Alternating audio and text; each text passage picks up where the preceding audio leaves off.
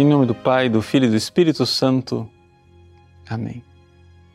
Meus queridos irmãos e irmãs, no Evangelho de hoje, Jesus racha a cara dos padres de vergonha. Deixa eu dizer para você. Jesus está lá com seus apóstolos. Eles não tinham tempo para comer. Aí Jesus vai e diz: Não, vamos descansar um pouquinho. Poxa vida, férias remuneradas, né? Todo mundo tem direito a tirar férias. Mas o povo insiste, vai atrás de Jesus, dos apóstolos, dos seus padres. E quando Jesus encontra então o povo que insiste, insiste, insiste, embora os apóstolos precisem descansar, Jesus se compadece. Olha para eles com um olhar de compaixão, porque eram como ovelhas sem pastor. Meus queridos, são essas entranhas de misericórdia que Jesus quer que nós tenhamos. Nós, padres, mas não somente os padres. Os padres, claro, porque são aqueles que estão à frente na liderança, mas todos os cristãos. Jesus olha para nós, não com furor, com ódio, com raiva.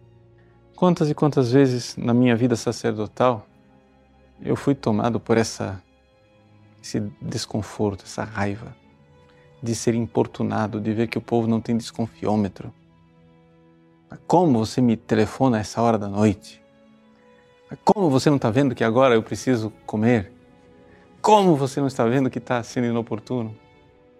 É claro, o padre tem o direito de descansar e a igreja não nega este direito, é evidente.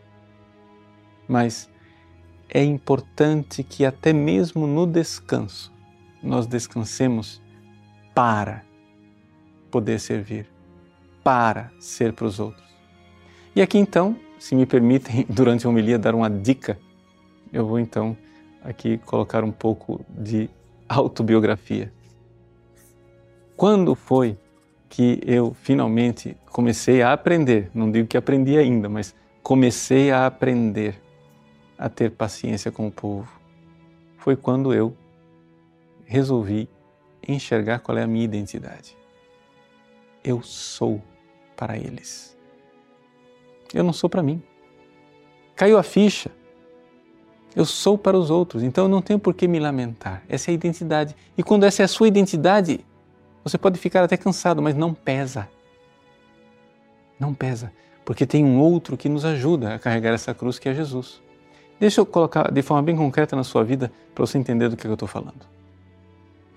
Outro dia atendi é, uma senhora e ela reclamando, dizendo: Padre, meu marido atrapalha a minha vida. Meus filhos atrapalham a minha vida. Eu disse para ela, minha senhora, sabe qual é o seu problema? A senhora acha que tem vida. A senhora não tem vida. A senhora é para os outros. Porque, porque nós somos assim. Nós achamos que tem aqui a minha vida e tem esse negócio aqui estorvando, atrapalhando, complicando a minha existência. Não é assim. Não são duas coisas, é uma coisa só. Você é para isso, você é para resolver problemas, você é para doar a sua vida. Se você introjetar essa identidade, você vai ver que fica muito mais leve. É claro, as imperfeições continuam. Eu continuo lutando para ter paciência. Continuo também necessitado de descanso, mas pelo menos a gente não morre esmagado. Por quê? Porque não está sonhando em ser uma outra coisa porque na verdade você já é. Você já é pai, você já é mãe. Todo homem maduro é pai, mesmo que seja padre. Toda mulher madura é mãe, mesmo que seja uma religiosa. Todo homem e mulher maduro é para os outros. Por isso, compadeçamos-nos daqueles que são como ovelhas sem pastor. Deus abençoe você. Em nome do Pai, e do Filho e do Espírito Santo. Amém.